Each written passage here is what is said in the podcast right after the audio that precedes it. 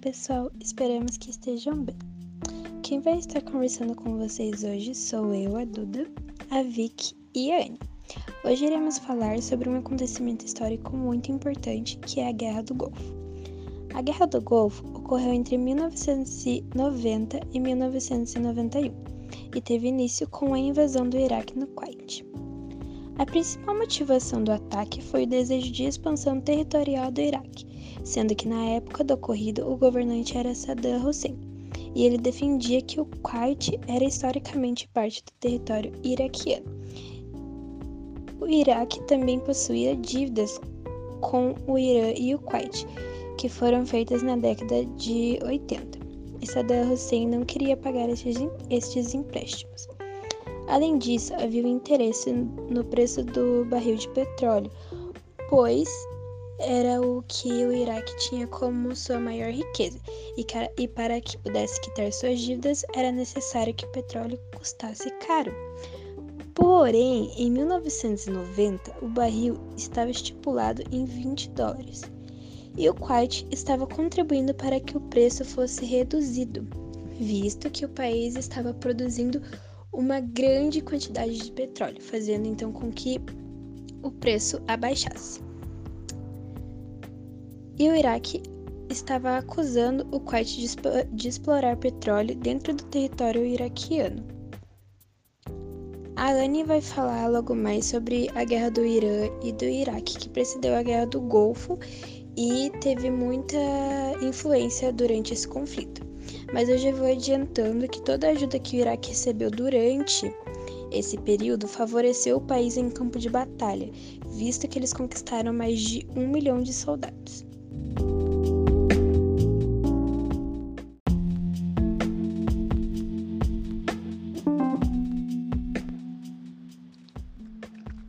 Uma das principais motivações da Guerra do Golfo foram as relações diplomáticas no Oriente Médio. Uma delas seria que o Iraque ele tinha uma necessidade de se reafirmar militarmente no Kuwait. Essas brigas, pelo menos entre o Iraque e o Kuwait, se iniciaram em 2 de agosto de 1990, mas as motivações voltam a 1980, ou seja, foram criando tipo várias motivações, juntando até que surgiu a guerra do Irã e do Iraque.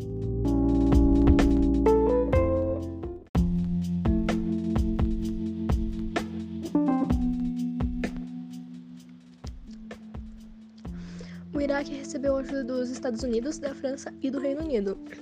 Esses três países tinham suas próprias motivações, principalmente políticas, e a necessidade de se reafirmar nesse território também, de manterem um certo controle, digamos assim, no Oriente Médio. E a maneira que eles conseguiram ajudar o Iraque foi através de armamento, ou seja, eles vendiam armas e eles treinavam os soldados do Iraque para a guerra. O Iraque também recebeu empréstimos do Kuwait e da Arábia Saudita. A Arábia Saudita e o Kuwait eles tinham um interesse em comum. Eles queriam enfraquecer o povo xiita que ficava no Irã. Então eles também tinham motivações. A guerra do essa guerra terminou em 1988 e nem o Irã nem o Iraque conseguiram se impor militarmente. Porém, eles ficaram com várias consequências em questão econômica e social, ou seja, eles ainda têm uma intriga mesmo que não estejam se confrontando diretamente.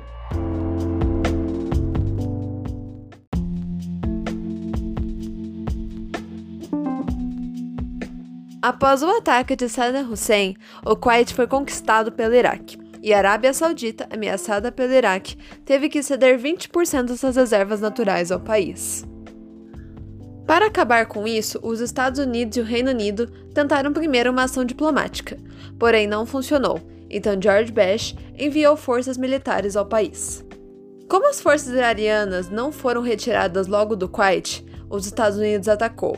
Destruíram forças aéreas e forças antiaéreas. O Iraque se retirou logo após perder vários e vários de seus soldados e também litros de petróleo. Então, os Estados Unidos e o Reino Unido conseguiram retirar o Iraque do Kuwait.